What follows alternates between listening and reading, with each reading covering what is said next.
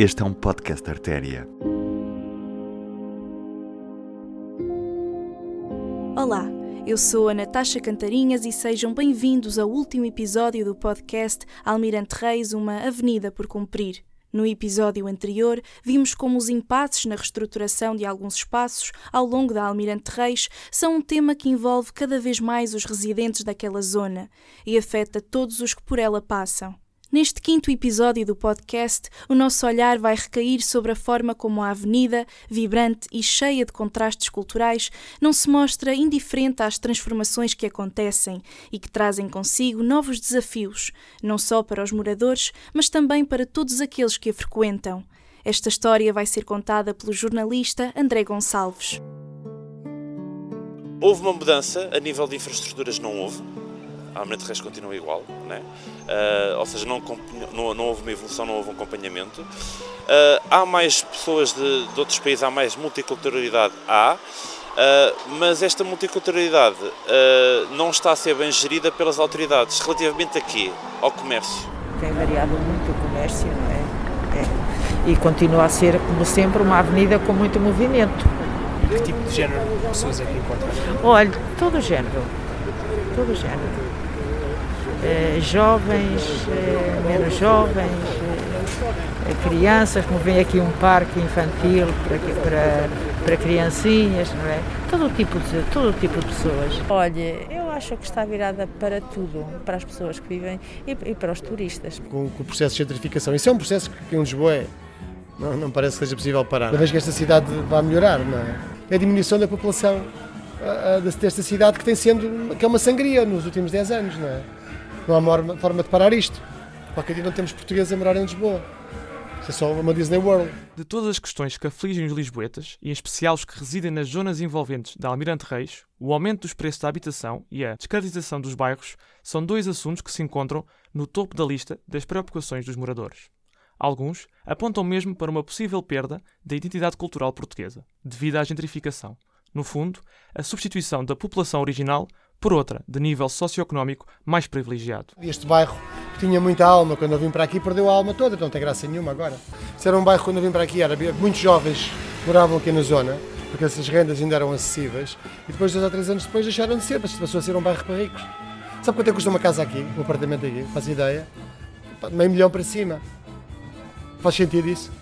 Faz sentido? Se fosse agora, não gostava de morar aqui. É mais estrangeiros que portugueses. Quando eu vim para aqui, havia imensas pessoas que se, se, que se encontravam ali ao final da tarde, que eu conhecia. Não está aqui ninguém já. Ninguém, ninguém, ninguém, ninguém, ninguém.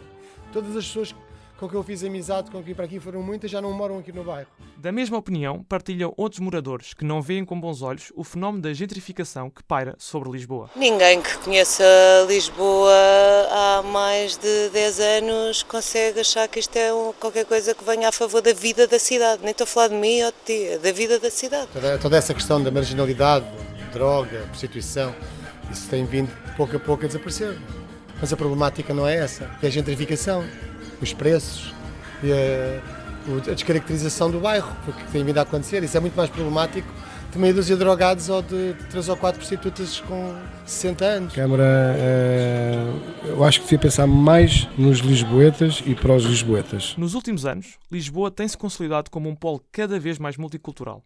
O turismo tem assumido um papel preponderante, o que tem levantado, no seio dos residentes, questões sobre os benefícios e as consequências de tal prática. Eu acho que benefícios traz poucos, pelo menos para quem cá vivia ou para quem cá vive. Traz muito benefício para quem tem dinheiro, para o turista, essencialmente, poder cá viver muito, muito bem. Traz mais consequências para quem vive as, as rendas, se calhar o excesso de pessoas. E acho que também há de começar a ficar cada vez menos casas e mais alojamento local. Acaba por desaparecer um bocadinho a cultura. E não descaracterizar a zona uh, habitacional e mesmo geracional e de, de, correr com as pessoas mais velhas que não têm forma de viver tão próximo, acabam por matá-las porque, de uma forma ou de outra, era, era o que sempre conheceram, saírem daqui é, é morrer. É sim, acho que há, há vários fenómenos. É? Uma coisa é o turismo, outra coisa é a turistificação. E a turistificação, obviamente, é uma coisa que tem efeitos negativos para mim. Descaracterização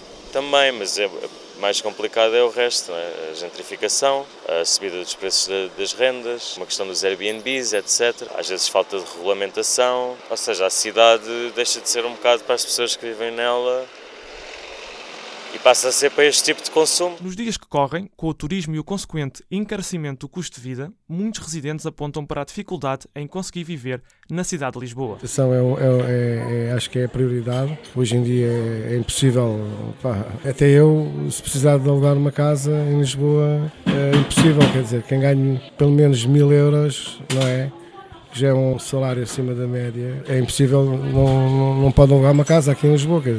Um T0 custa-lhe 800 euros, 700 euros.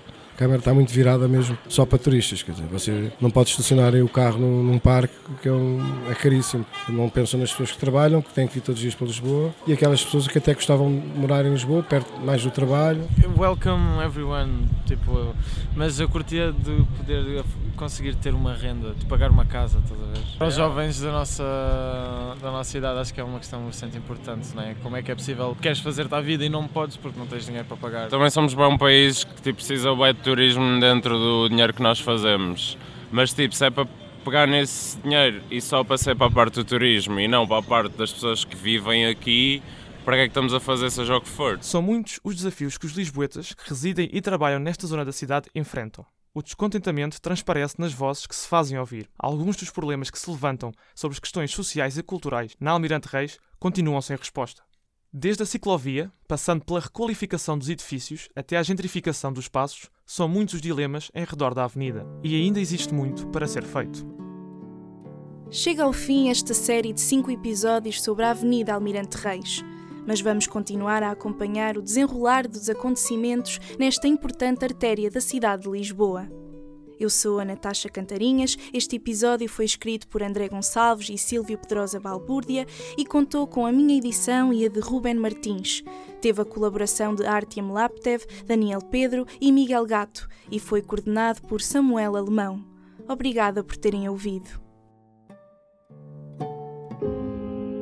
Este podcast faz parte do projeto Artéria e tem o apoio da Santa Casa da Misericórdia de Lisboa.